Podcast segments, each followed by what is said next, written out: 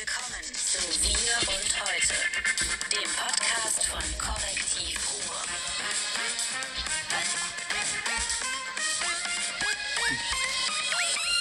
Bam. Guten Mittag, Morgen, wann auch immer ihr diesen Podcast von Korrektiv Ruhr Wir und heute euch anschaut. Wir sind heute hier mit dem sagenumwobenen Mit mir, mit dem äh, sagenumwobenen Martin Kaiser und mit dem legendären. David Schraven. Die Zentrale des, der Welt ist jetzt eigentlich mal wieder im Ruhrgebiet beziehungsweise in Warum? NRW. Ähm, relativ bescheiden und einfach. Erdogan kommt nach Köln. Ähm, gleichzeitig spielend die Bundesliga auf. Dann ist noch Hambacher Forst, der wird so hin und her geräumt. Und alles zusammen führt dazu, dass zu wenig Bullen da sind. Was, das hat man gestern gesehen. Ähm, ich bin jetzt hier immer noch fasziniert. Ich, wir sehen uns hier auf dem Monitor und ich habe so ein leicht spooky Licht im Gesicht. Also es liegt nicht an mir. Also ich, ich, ich, gebe gerne so die Horrorfigur. Du siehst ein bisschen auch angestrahlt aus. Und wir haben heute, weil wir anders technisch produzieren, den kleinen Geier hier versteckt. Also für Leute, die es nur hören, leider nicht zu sehen, hinten im Bücherregal beim Korrektivbuchladen. Darf man das sagen? Ist man schon Werbung? Da ist er. Okay, ähm, ich blätterte gerade noch im Stern, weil ich natürlich als ähm, trash-affiner Ruhrpott-Bewohner daran interessiert bin, mehr über den Tod von Daniel Kübelböck zu erfahren. Das ist eine, ist eine wahre und traurige Geschichte, aber die gehört hier nicht hin. Du, warum nicht? Also ich finde schon, dass man da absolut drüber reden kann. Ich finde, Das ist äh, lange her, deshalb. Das ist doch nicht schlimm. Ich habe da jetzt nämlich auch was drüber gelesen. Erstmal fand ich das total spannend, dass ich tatsächlich über Daniel Kübelberg was lese. Das habe ich selber nicht erwartet. Nee. Und äh, was da vorher war, das war ja wohl bekannt auf dem Kreuzfahrtschiff, wo der dann runtergefallen, gesprungen oder was auch immer ist, dass der eine unheimlich schwere depressive Phase hatte. Ne? Das ich würde ich dann gerne, so, da bist du besser informiert als ich. Du fährst viel Bahn, glaube ich. Ich fahre viel Bahn und ich lese halt auch gerne mal zur Entspannung solche Geschichten. Also was, Entschuldigung, in Münster im Bahnhof gab es früher eine Werbung, leider nicht mehr, der Kluge liest im Zuge. so. Ja, aber nochmal zu Kugelböck. Ne? Ähm, Kaiser ich finde das halt total irre. Ne? Du hast halt diese äh, äh, Leute, die halt sehr extrovertiert sind, die ähm, explosiv leben, die ihr Leben sehr schnell leben. Ähm, der hat dann ja auch Theater studiert und so Geschichten. Ja, ne? aber an so einem privaten Institut, wo man nicht weiß, ähm, wie toll das ist und ob die ihn da jetzt gut oder schlecht behandelt haben. Der ist ja für einen Schauspielschüler schon relativ alt gewesen. Also äh, gibt es Höchstalter an staatlichen Schulen, glaube ich, 25 Jahre maximal. Und er ist über 30 gewesen und man weiß, den hat eine Sponsorin gehabt, ist adoptiert worden. Ich finde bei Daniel Kübelberg, das ist so das Lamm der Welt. Also er hat all das auf sich genommen, er hat sie so als Vollidiot, Depp, über den man sich lustig gemacht hat, den man verlacht, verspottet hat, angeboten, das mitgemacht und war natürlich, wie alle Menschen, nicht nur die Figur vor der Kamera. Und ähm, es ist anscheinend irgendwann sehr auseinandergegangen. Das ist ein trauriger Typ. Und, und, und als der Tod akut war, haben wirklich so Leute, die sich für Intellektuelle äh, halten, so herablassend blödsinnige Witze gemacht. Finde ich ekelhaft. Da offenbart sich viel. Da offenbart sich natürlich wieder Gesellschaft.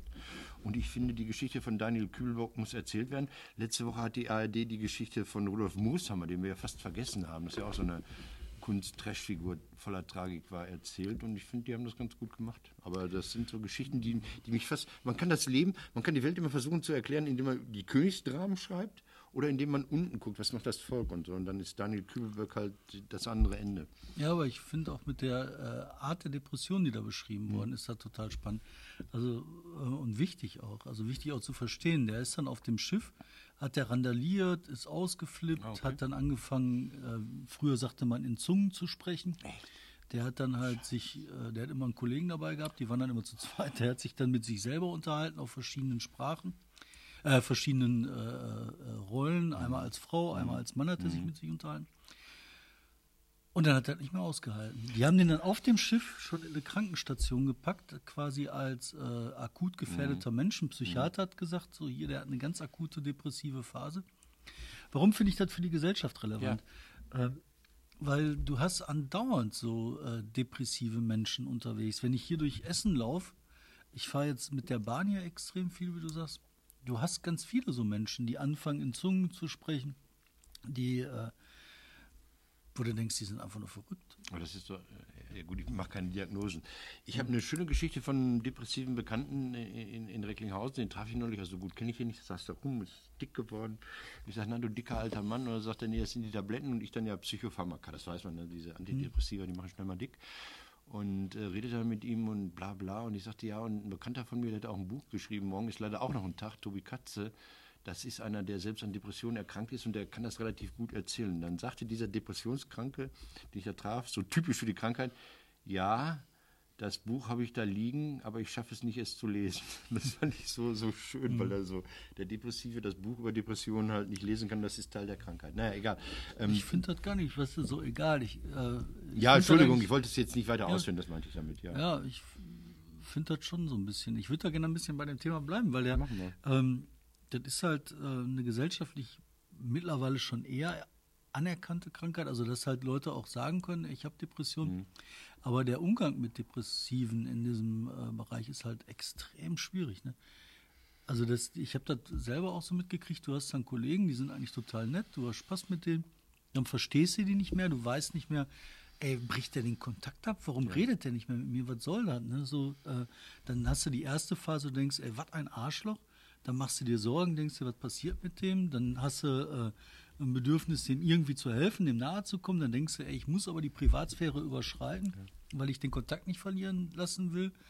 Ähm, und dann kommst du dir die ganze Zeit vor wie so ein Eindringling in die, in die, andere, in die andere Sphäre, in die andere äh, Privatsphäre. Und du weißt nicht, wie du damit umgehen sollst. Das ist halt auch total schwierig. Ne?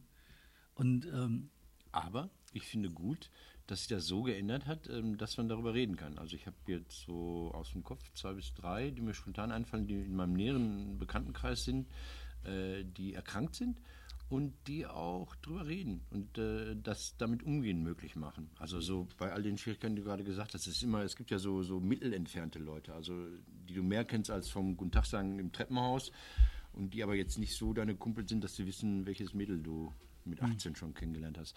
Und äh, da finde ich das schwer. Also so, ich bin auch, bei, bei mir springt das dann oft so über. Dann sehe ich jemanden und denke, Alter, ey, ich will was tun. Ne? Das tut mir weh, wenn ich sehe, dass es dir nicht gut geht. ja, und ich weiß aber auch nicht, was du tun kannst. Nee. Was kannst du tun? Kannst du hingehen und kannst sagen, äh, hör mal, Wollen wir mal, heul dich aus? wollen wir mal einen Podcast machen mit Tobi Katze, der das Buch geschrieben hat. Morgen ist auch noch ein Tag. Hätte ich schon Lust drauf. Ist ein, Tobi ist ein toller, ist ein äh, Poetry Slammer, arbeitet jetzt auch für einen Geierabend. Wo wohnt der denn? Bochumer. Ja, ist doch in Ordnung, machen wir. Tobi, falls du das hören solltest, herzlich willkommen in unserem. Weil das ist, weiß ich, finde das doof, wenn ich jetzt Ja. da anfangen, dumm rumzumachen. Ne, können wir, können wir, bleiben wir nochmal dran. Das Thema finde ich also sehr wichtig und ich finde das vor allen Dingen nicht einfach so ein Thema, was man sagt mit Daniel Kühlbock, äh, verrückt vom Bord gesprungen, Nee, nee, Spinner, nein, nein. fertig. Das ist es überhaupt Ähm, du warst bei der Polizei. Ich, ich würde am, am, am Ende dieses Podcasts mal aufs, aufs Sterben zurückkommen. Ich meine, jetzt ist der Sommer am Arsch. Ja, der Sommer ist vorbei. Ich werde heute Nachmittag, ich glaube, noch mal schwimmen gehen im Freibad. Ich, ich, ich, ich sterbe sonst. Also ich war jetzt diese Woche noch zweimal im Freibad in Süd. Ist nicht so mein, mein Lieblingsfreibad. Da ist so ein, so, ein, so ein Band in der Mitte. Da muss man immer drunter hertauchen, wenn man Bahnen schwimmen macht. Scheißegal. Äh, der Sommer geht vorbei. Wir werden alle traurig. Und ähm, Der Sommer geht vorbei für den Hambacher Forst. Ey, ja, das ist jetzt jemand, der auch ein Toter. Also ich wollte über die Toten erst am Ende dieses Podcasts komm, wir reden. haben quasi November, ey. Wir fangen jetzt an, über Tote zu reden. Erzähl. Naja, da ist ein Journalist ums Leben gekommen, Blogger, der nah an den ähm, Hambis, an den Baumhausbesitzern dran war und der ist abgestürzt ähm, auf so einem Verbindungsstück zwischen zwei Baumhäusern. Da ist ein Brett eingebrochen und er ist runtergefallen, 15 Meter in die Tiefe gefallen.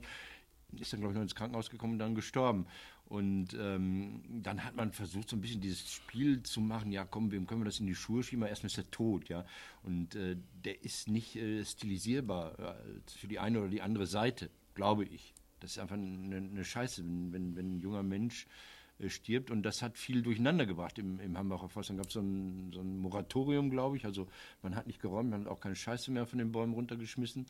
Und ähm, ich weiß nicht, ob die jetzt neu denken. Also ich, Ich fand nicht. das also, zunächst mal eine unheimlich menschliche Aktion ne? vom Reul, vom Innenminister Reul, dass er gesagt hat, ja. so, nee, jetzt ist erstmal. Das hat mich sehr verwundert, weil, weil ich das Roll stimmt. Weil ich das bei, bei, bei Roll dachte ich manchmal, komm, der ist nicht so dran an dem, was Menschen bewegt. Doch, war der. Und das war sehr menschlich. Das fand ich echt schön. Ähm, interessant fand ich ähm, bei der ganzen Nummer noch eine andere Sache. Ne? Und, und zwar mit diesem Hambacher Forst. Das ist in meinen Augen egal ob man das jetzt gut findet oder schlecht findet, ist das so ein Bruchpunkt für die ganze äh, Braunkohledebatte. Ich glaube, das ist so ein Ding, ähm, was man am ehesten noch mit äh, Wackersdorf vergleichen kann. Weißt du, du hast dann die Auseinandersetzung. Natürlich hat der Staat da recht, natürlich hat das Unternehmen recht, natürlich dürfen die das machen, bloß die verlieren die Legitimität ihres Handelns und im Sieg zerbricht denen alles. Die Mehrheit, der Rückhalt. Und ich glaube, das ist hier gerade, das haben wir gerade im Hambacher Forst erlebt. Aber ist das, ist das, so, ist das so Zeit? Also ist das, äh, um, um die ganzen anderen Themen dann äh, äh, Maßen gleich mal mit reinzubringen und äh, Legitimation und, und Handlungsfähigkeit und richtig handeln und irgendwie äh, Klatsche bekommen und äh, Empörung auf sich zu ziehen, ist das nicht auch so eine Zeit? Also so, äh, die AfD ist jetzt nach Umfragen die zweitstärkste Partei in diesem Land. Ähm, die CSU startet das Oktoberfest und hofft sich damit zu retten, weil es ist nachgewiesen, dass Betrunkene konservativ wählen. Also so je, je mehr Alk im Kopf, desto CSU. Insofern versuchen die wahrscheinlich jetzt Brieffehler da erst aus Oktoberfest. Ne, ist egal. Ähm, also mir, mir fehlt zu, zu Hambach komischerweise, also jetzt gerade auch nach diesem, nach diesem Tod, ähm, habe ich auch keine Lust. Ich hatte mir viel aufgeschrieben für diese Woche, äh, äh, wo ich dachte, hm, kann man auch mal drauf gucken. Da fehlt mir jetzt wirklich die Lust, drüber zu reden. Also so. Ja, mir nicht.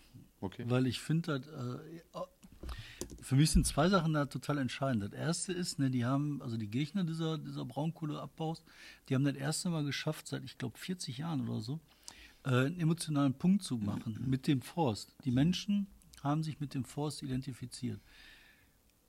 Die haben es geschafft, eine Kampflinie zu bauen, Ja. wo das halt dir allen klar ist, so, äh, oh, hier geht richtig was ab. Ja, und weil- dann läuft irgendwas falsch. Wald und Wale gehen immer in Deutschland. Wald und Nein, Wale. weil, äh, wir- wirklich, also bei, bei Greenpeace war das früher, wenn das im Meer spielte, super Reaktion, Brent Spa lief super, alles andere war zu kompliziert. Also die wollten das Wasser und die, die Wellen und das... äh, Brenzbar, Brenzbar, das ist ja. genau, der Hambacher Forst ist Brenzbar. Der Hambacher Forst, ich habe mir den immer aus dem Luftbild Brenzbar, angeguckt, ja. der ist ja total irrelevant. Das ist ja ein kleiner Pass auf, Busch. das, pass auf, genau, schön, dass du das sagst. Das ist, ähm, man hat da eh schon alles weggebaggert und dann sind ein paar letzte Bäume. Das ist das eine. Das andere ist, ähm, ich glaube, das kann RWE äh, zu Recht reklamieren. Die forsten ja auf. Also hinten, wo weggebaggert ist, haben die ja zehnmal so viele Bäume wieder angepflanzt, wie sie im Hambacher Forst jemals weghauen werden. Und dann kommt es, ähm, wer das Prinzip Nachhaltigkeit jemals verstanden hat, der weiß, das kommt aus der Forstwirtschaft. Und Nachhaltigkeit, Nachhaltigkeit heißt, man darf nur so viel entnehmen, wie man anschließend wieder anpflanzt. Weil sonst hat man alles gerodelt, sieht man aus wie Italien, Apennin und so weiter. Ähm, das hat ein preußischer Forstwirt 1700, frag mich nicht. Äh, Darmstädter. So, was? Aber er war preußischer Forstwirt. Darmstadt war damals äh, Beutepreußen, glaube ich. Also okay, kann sein. So, und ähm, darum geht's. Wir haben, und dann, dann, dann kommt so dieser, dieser städtisch äh, gesichtete Naturbegriff. Es gibt in Deutschland, glaube ich, kaum noch Natur. Also wenn es Natur gibt im Wattenmeer, soweit ich weiß, und vielleicht im Hochgebirge. Der Rest- Bayerischer Wald. Ja, der ist so, der Stücke- verwildert seit, Stücke seit vom 40 Bayerischen Jahren. Wald. Genau. Aber es gibt doch keine Natur in dem Sinne. Das ist doch alles Kulturlandschaft. Das ist doch angebaut. Und den Wald, der, den Wald gibt es, weil der geerntet wird. Der wird geerntet wie ein Maisfeld. Oder Apfelbäume werden abgeerntet. Die stehen da nicht rum oder so, weil mein Freund der Baum sich entschieden hat, jetzt da in der Nähe von Düren äh, seine Wurzeln zu schlagen. Und trotzdem ist diese, diese Irrsinns, und dann, dann gab es diese Frau, die ja vom Baum geschüttelt wurde, die da so, so, so tragisch äh, erzählt hat, wie traurig sie ist, weil diese gewaltfreie Zusammenlebenskultur in den Bäumen äh, jetzt im Arsch sei oder so. Und dann sagt die Leute, ist, äh, also Entschuldigung. Und trotzdem ist die Braunkohle jetzt am Arsch. Die ist am Arsch, so richtig. Und ich glaube, das ist so der Todesurteil für RWE. Interessant ist, ne, dass die aus Kohle Wackerdorf. Weißt du das? Ja, Die haben damit Kohle gemacht wie andere mit Kernkraftwerken. Also Braunkohle war im Gegensatz zur Steinkohle nie subventioniert. Nee, und das war ein Bombengeschäft. Und das Spannende finde ich, dass die aus dieser ganzen Wackersdorf- und Anti-Atom-Diskussion nichts gelernt haben. Mhm. Als Unternehmen musst du dich doch anpassen an die Argumentationsstrategien, Mhm. an die Kommunikationsstrategien. Und ich habe mir dann heißt, angeguckt und der gesagt, wie, RWE-Vorstand soll ein eigenes Baumhaus errichten? ich weiß nicht, was man machen kann. Aber das gibt doch auch so Ernter. So Vollernter. Kennst du die Vollernter? Hm? Nee. Das sind so Dinger, die so, kommen hör zum Baum auf. und so Ja. wupp. Und dann Baum ab. Und Na, dann hast du den aber ganz. Ja. Dann kannst du so mal wupp ab und dann bzzz, fährst du darüber, puff, steckst du wieder in den Boden. Translozieren heißt das. Translozieren. Ich weiß nicht, Nee, oder du kannst doch mal andere Strategien ausdenken. Du kannst doch auch mal vorab in die Öffentlichkeit gehen und sagen, ich stelle mich in Diskussion, ich möchte darüber reden, Ja, was ist das Problem, was nicht. Und dann, äh, wir haben die auch zum Campfire-Fest eingeladen. Ich habe ja versucht, wie verrückt, einen von der IGBCE zu kriegen, der über Braunkohle redet, einen äh, von RWE zu kriegen, der über Braunkohle redet, von der, äh, äh, äh, von der Stiftung Arbeit und Zukunft, äh, diese IGBCE-nahe Stiftung, nix. Keiner redet. Aber Alle stecken den Kopf in den Sand mal, und da- da- denken, der Sturm geht vorbei. Da und das geht was. halt nicht. Ähm, ich habe das äh, bei uns in Recklinghausen ist der Bergbau schon ein bisschen eher zu, zu Ende gegangen als bei euch in Bottrop. Mhm. Und äh, kurz bevor das zu Ende ging, äh, fingen an, sich Bürger zu formieren und irgendwie so äh, Stimmung zu machen gegen den Bergbau. Das waren welche, die saßen auf so einem kleinen Hügel und äh, waren ein bisschen besser situiert als der Arbeitslose in Recklinghausen Süd. Das waren so Lehrer und Apotheker und ihre Angehörigen. Die haben natürlich auch von den Bergleuten gelebt. Also indirekt, weil sie Bergbaukinder beschult haben oder mit Pillen versorgt haben und wollten diese Verbindung aber abschneiden. Die wollten das nicht mehr. Das interessiert die nicht mehr. Hat ab und zu gewackelt äh, bei denen im Keller und sind durchgedreht. Haben sie Bürgerinitiativen gegen den Bergbau äh, errichtet. Ich dachte, Leute, es, äh, es gab langen Konsens. Es gab in diesem Ruhrgebiet ja trotz allem diesen, diesen, diesen, diesen so SPD, Gewerkschaften, Stadt und, und Unternehmen. Das war ja so volkseigener Betrieb. Ich, ich habe hier dem, dem, dem Chef von äh, Rack Immobilien mal gesagt, Her herzlich willkommen, Chef VEB Kohle West. ähm, so, das war das ja. Ja. Und dieser Konsens ist hier irgendwann auch schon äh, aufgelöst worden, und zwar kurz bevor es zu Ende ging. Also ähm, diese, diese ganzen Initiativen damals durch die Rheinquerung, da gab es Bürgerinitiativen, das war vor 20, 30 Jahren nicht vorstellbar, weil, weil das Ja. Und das Interessante finde ich, diese, diese Kommunikationsideen, die die haben, wie die mit der Gesellschaft umgehen. Mhm. Das ist rein machtgesteuert. Das geht nur darum, ich habe Recht, ich habe die Mhm. Bullen, ich habe die Politik, ich kann es machen, denn warum leckt der Hund sich die Eier, weil er das kann. Aber dass Ja. die nicht auf die Idee kommen, dass das halt Inhaltlich, ne? vorbei ist, dass man halt dann reden muss, sich öffnen muss. Und das heute, also fand ich echt, das fand ich nicht klug. Da hätten die mehr rausholen können. Mhm. gut. Uns das Jetzt müssen wir Maßen reden. Jetzt, Nee, nee, nee, doch, nee, doch, nee, doch, doch. Gleich was. Während Nein, Polizei, wir hier Polizei, reden, Polizei. Du warst bei Polizei. Ich wollte was sagen Okay. zur mangelnden Polizei. Ich war ja gestern in Dortmund. Ähm, da gab es eine Veranstaltung im Conninghaus, ein super schöner Ort, wo über interkulturell geredet wird, wo ähm, äh, Aladin El Mafalani, der Herr Professor, der am 5. Oktober in diesen Räumlichkeiten zu Gast sein wird, eine tolle Veranstaltung macht. Ähm, Paradox, Inter wie heißt denn das? Das äh, Integrationsparadox oder was? Da müsst ihr jetzt nachgucken. Der Bombensatz war, ne? Ähm, Integration gelingt dann, wenn man sich streitet, weil wenn mehr Leute am Tisch sitzen und ein Stück vom Kuchen abhaben wollen, warum soll es ohne Streit gehen? Ja, das ist, das ist Klug. ein toller Typ, der ist äh, entertained. Ich habe ihm gesagt, wenn das mal mit der Politik und dem Wissenschaftlichen nicht mal klappt, soll er auf die Bühne kommen. Ähm, da gab es eine Veranstaltung und auf einmal wurde ich von, von, von schwer uniformierten Polizisten umzingelt. Ich dachte, das machen die, weil Frau Staatssekretärin auch in der Veranstaltung war. Die wollten zeigen, wir sind da. Aber die ist nicht im Innenministerium, sondern im Kinderministerium. So, nee, die haben ja gestern äh, zwei Jobs gehabt in Dortmund. Clan-Kriminalität, die haben wieder nach Shisha-Tabak gesucht und haben auch welchen gefunden. Da war Herr Roll dann auch und hat gesagt, guck mal hier, Shisha-Tabak. Und ähm, die haben, glaube ich, so gestern oder vorgestern diesen Tag gegen Handy am Steuer gehabt, wo sie wie früher bei dem alten Innenminister, dessen Namen du immer so gerne ausgesprochen hast, Blitzmarathon. Blitzmarathöne gemacht haben, machen sie jetzt Handymarathon. Also die hatten ihre Polizeikräfte in Dortmund total gebunden für diese beiden Aktionen. Was passiert? Die Nazis marschieren diesmal nicht durch Dorstfeld, sondern durch das im Grunde benachbarte Marten. Ähm, und, und zwar ungefiltert, unbegleitet, unblockiert und ähm, haben dann so, so zwei bis drei Vollspacken auf irgendwelche Garagen geschickt. Die haben dann da so Feuerwerkskörper abgebrannt und dann schrieb der braune Mob, ja, jetzt äh, nach Dorstfeld gehört uns auch Marten und übermorgen die Welt. Also wer Deutschland liebt, ist Antisemit, stand dann da. Das haben die gebrüllt, skandiert und alles mögliche und zum Teil berichten Leute, äh, habe die Martener Bevölkerung vielleicht volltrunken oder in die Hose pinkelt, aber immerhin applaudierend am Fenster gestanden. Ähm, das ist ungewohnt, weil letzte Woche Samstag, kurz nach diesem Podcast, war ich ja in Dorstfeld bei dem Bürgerfest. Das war äh, ein, ein, ich kam mir vor, wie sich Menschen gefühlt haben müssen in den 70er Jahren in Alster oder in, in Belfast oder so. Man feierte angeblich ein Bürgerfest und das war abgesperrt. Links und rechts waren diese, diese Polizeiabsperrungen. Und wenn du als Bürger auf diesen zentralen Wilhelmplatz äh, äh, vordringen wolltest, dann musstest du an Polizeikontrollen vorbei. Da waren Polizisten, da war das äh, der Ordnungsdienst der Stadt und da waren Security-Leute. Und das ist ähm, nicht schön. So, dann feierte man da, weil man ein Zeichen setzen wollte, dass Dorstfeld, wir wissen, da gibt es diesen Nazi-Kiez um die Ecke an der Emscher Straße. Ähm, man wollte jetzt nicht gegen die Nazis, sondern pro. Also sagen hier, äh, Dorstfeld ist vielfältig und gut. Das gelang dann bis 19.30 Uhr, bis dann der Oberbürgermeister auf die Bühne kam. Und dann kamen die Nazis dem Suff entronnen aus der Emscher Straße skandierten Parolen, ähm, Volksverräter, was weiß ich alles, ähm, und gerieten dann in Trubel mit der Polizei, was dann zu, glaube ich, neun Festnahmen führte. Also da hat man, das, ich fand es gespenstisch, da war viel Polizei präsent und ich sagte, schön, liebe Beamte, dass ihr nicht im Hambacher Forst sein müsst, ist mal entspannt hier. Ähm, und eine Woche später haben die Nazis erkannt, da ist jetzt nicht die Polizeimacht da. Also zu wenig Polizei. Dann können wir durch Marten marschieren, martialisch.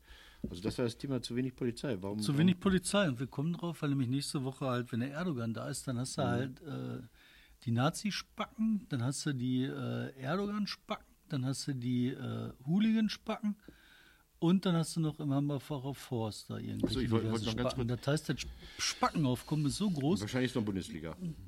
Genau, sag ich doch gerade, Hooligans. Ach so, ja, Entschuldigung. Und dann hast du halt so dermaßen viele äh, Polizisten unterwegs, dass die GEW jetzt sagt, ne? GDP. GEW? Ja, genau, die Lehrergewerkschaft der Polizei. Also das ist ja eigentlich, das ist ja, das ist ja vor. Ich überlege jetzt gerade, die könnten doch eigentlich super fusionieren, weil die, was die GEW verbockt hat, übernimmt die GDP. Ja, auf jeden Fall, die Kollegen, die, äh, die regen sich halt jetzt auf und sagen halt, das kann nicht sein. Und die haben jetzt gesagt, ne, weil wir dann zu wenig Leute sind, sollen wir Bundesligaspiele ausfallen lassen. Mhm. Und dann habe ich gedacht, so ja, das ist auch eine Argumentationsstrategie. Weißt no. du, wir hören auf, Spaß zu haben. So. Noch, noch, noch nee, ne, letzter Satz dazu äh, vergessen zu, zu Dorstfeld. Also ich war auf der anderen Seite. Ich wurde, ähm, das war für mich neu, quasi von Polizisten geschützt. Und das war. Ähm, Echt? Ja, weil ich war, ich war ja in der Veranstaltung und die Nazis wollten rein und Randale machen und, und ich war auf der anderen Seite der Absperrgitter. Da war ich selten. Also so, Hör auf, die haben da bei der Veranstaltung Randale gemacht? Ja, natürlich. Warum hast du das nicht von Anfang an erzählt? Das habe ich doch gesagt, die kamen Ey, an. Das ist so, äh, ja. Okay, meine Sätze sind kompliziert. Die sind ja nicht, da, da, war abgesperrt. Pass auf, wenn du in Dorsfeld eine Veranstaltung machen möchtest, ja. so ein Fest, dann kannst du das nicht als Stadt machen, weil die Stadt muss das für alle öffnen. Also ja. hat man einen Verein dazwischen geschaltet. Der ja. Verein kann sagen, wir benutzen diesen Platz und wir suchen aus, wer uns besucht. Ja. Und äh, damit nicht die Nazis kommen und mhm. aufmischen, dieser Wilhelmplatz ist mit alkoholisierten alten Männern, die zwischendurch mhm. äh, sagen, ich bin nicht SS, ich bin SA, äh, mhm. besetzt. So. Und die wollte man nicht da haben, mhm. deshalb Verein, deshalb Absperrgitter, mhm. deshalb Polizisten, Ordnungsdienst, Security.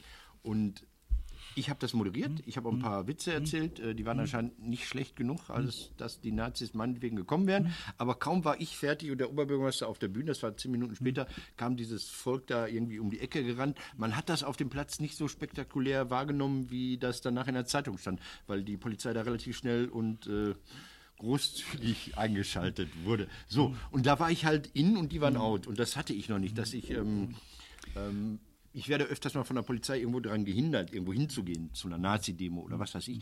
Aber da fühlte ich mich dann auf einmal bewacht. Ja, ich finde, das driftet trotzdem ganz in meinen Augen noch alles viel zu schnell in so eine Smoother-Zeit ab, ne? in so eine Zeit des Durcheinanders. Ähm, wir haben die AfD mittlerweile als zweit-, drittstärkste Partei. Ja. Und die SPD, die hat jetzt die letzte Woche auch sich richtig angestrengt, die Frau Nahles, ne, dass wir da auch hinkriegen, dass die SPD gar keine Rolle Also, dass sie fünfstärkste Partei ist, ja, das ist so Maßen. Ich meine, wie kann man denn so bescheuert sein? Ähm, das ist wie bei Asterix und Obelix, weißt du? Der Wir Methusalix, ich fasse das zusammen. Methusalix, in diesem Falle Maßen, nimmt einen Hammer und haut der SPD auf den Fuß. Buff. Dann sitzt die SPD, in diesem Falle dann Automatix, sagt Aua und haut dem daneben stehenden Trubadix an auf die Fresse. In dem Fall ihrem Wohnungsbaustaatssekretär. Dann sagt der, wieso krieg ich denn jetzt, warum fliege ich raus? Und dann sagen die, wir können den alten Mann nicht hauen. So war das. Dann haben die den Maßen befördert und denken, das wäre in Ordnung. Heute, Nein, ich weiß nicht, also jetzt nicht die SPD hat den nicht befördert. Also jetzt bleiben wir mal bei der. Lass mich das doch mal zu Ende erzählen. Ähm, und heute hat dann der SPD äh, Landesparteivorstand aus NRW gesagt, hier ist jetzt Schluss. Mhm. Und wegen der Nummer hat die Nahles das geschafft, aus so einem Kindergeburtstag die Koalition zu beenden. Das wird zu Was, ist sie beendet? Nein, noch nicht, aber darauf so. läuft das hinaus. Oder der Seehofer sagt jetzt, ja gut, dann schmeiße ich ihn raus. Wie wahrscheinlich ist das? Ja, Moment, aber wir hatten letzte Woche darüber gesprochen. Und ich glaube, ich habe letzte Woche gesagt, Leute, nicht vor der Bayernwahl. Es ist doch ein in was hat die SPD sich im Vorfeld rein manövriert? Die glauben doch nicht, dass sie mit so einer billigen Nummer die eigentlich niemand interessieren würde. Also ein Verfassungsschutzpräsident darf das, was Maaßen gemacht hat, natürlich nicht machen. Keine Frage. So. Aber jetzt äh, drei Wochen vor der Bayernwahl, wo es arscheng ist für die CSU, zu glauben, dass sich Horst Seehofer, dieser alte Recke, ähm, am Ring durch die, nee, äh, am Nasenring durch die Arena führen lässt, das ist doch irrsinnig. Das ist doch klar, dass das nicht funktioniert.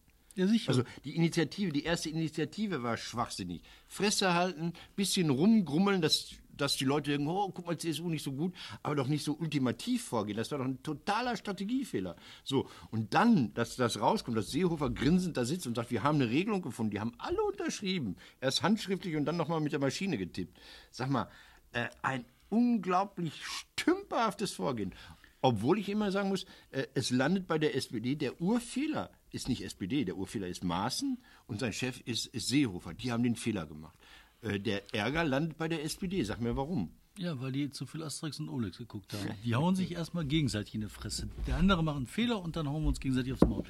Ähm, Ist das nicht aber ich glaube, Asterix? Naja, gut. ich glaube, ähm, ich glaube äh, auch nicht, dass das der Fehler der SPD ist. Da muss ich echt äh, die SPD mal richtig in Schutz nehmen. Ähm, Gerade die SPD hier in, im, im Ruhrgebiet, weißt du, von Oberhausen, Dortmund, überall, Bochum. denn die haben überall gesagt, nein, geht nicht, muss beendet wieder, werden. hm? Bochumer wieder.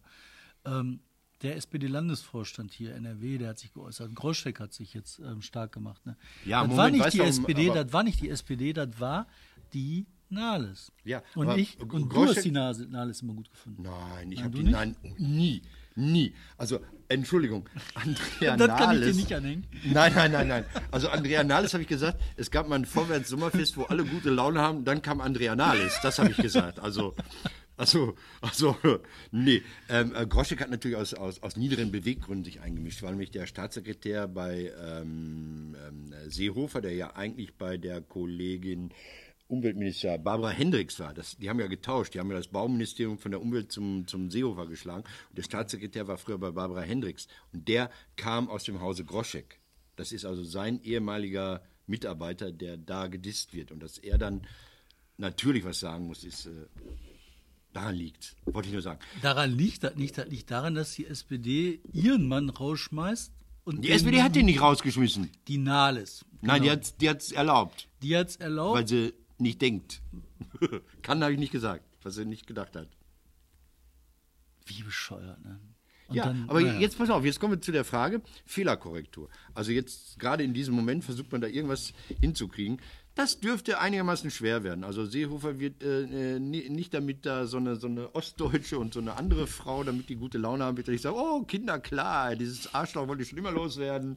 Haut mich, ich bin ein Idiot. Das wird natürlich, ich bin gespannt, wie es läuft. Aber zumindest interessant finde ich, äh, äh, das ist neu, glaube ich. Ich weiß nicht, ob es panisch ist, aber dass man Fehler korrigiert. Also die, die erste Reaktion war unüberlegt, also Maßen loswerden zu wollen gegen die CSU war schwachsinnig. Also ähm, dann kriegt man die Haue zurecht, zurecht kriegt man die Haue. Und übrigens, ich habe da was ähm, vorbereitet. Ähm, das Thema Schreiben nach Gehör war doch jetzt ein großes Thema. Das wird abgeschafft, das ist nicht so gut. Und Seehofer, ähm, ähm, ähm, der hatte, der hatte äh, die Vorgabe, den rauszuschmeißen und der hat dann Schreiben nach Gehör gemacht.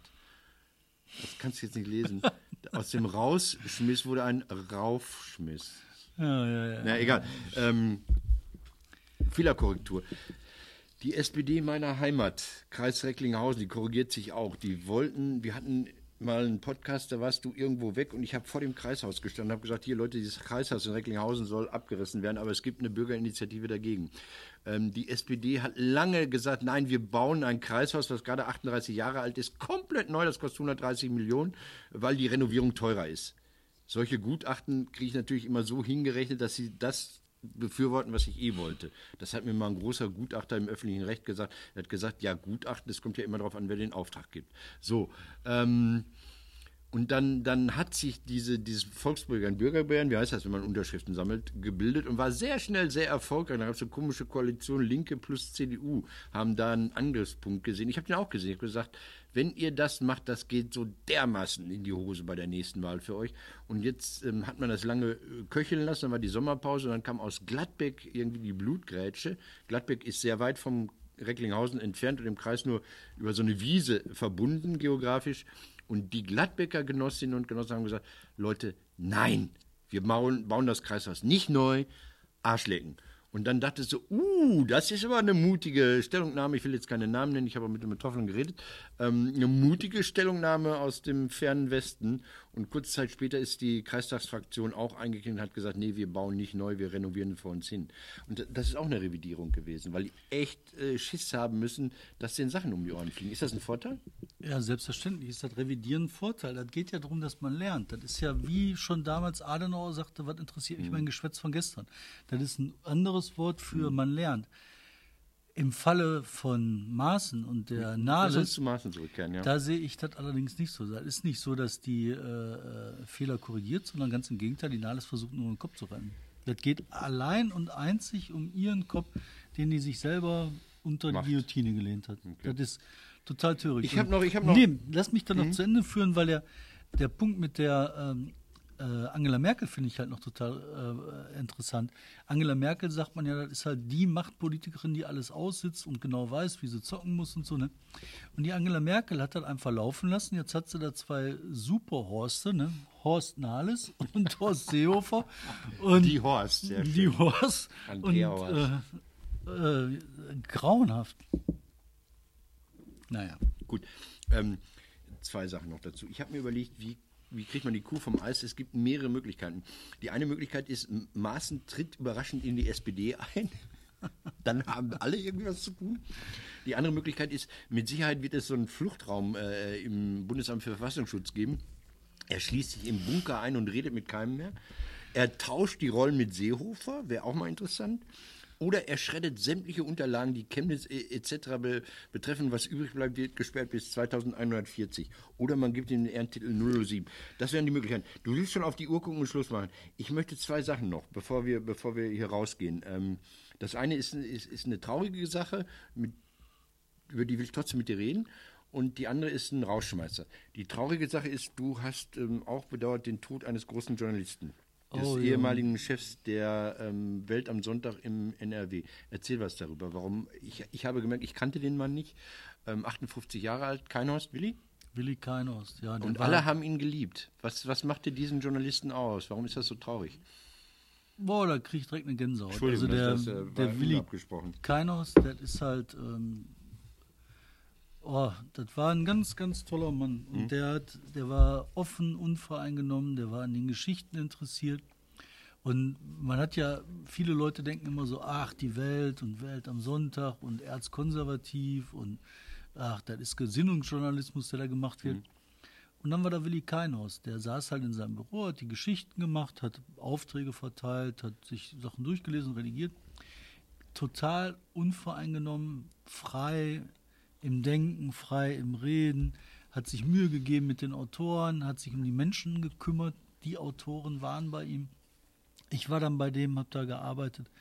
Der hat mir das möglich gemacht, dass ich die erste oder meinen, meinen ersten großen Preis, den Wächterpreis damals gewonnen habe, indem der mich hat machen lassen. Der hat gesagt, David, ja klar, PFT interessiert kein Arsch, irgendwelche Gifte in der Ruhe, aber weißt du, mach mal, das ist wichtig, mach mal.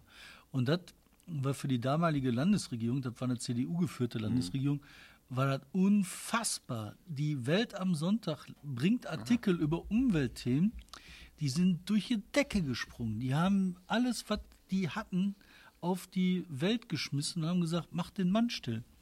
Und erstmal hat die Welt gestanden, die hat gesagt, nö, nö, geht zwar um irgendwas, was wir auch nicht verstehen, PFT, was ist das, irgendwas mit Umwelt.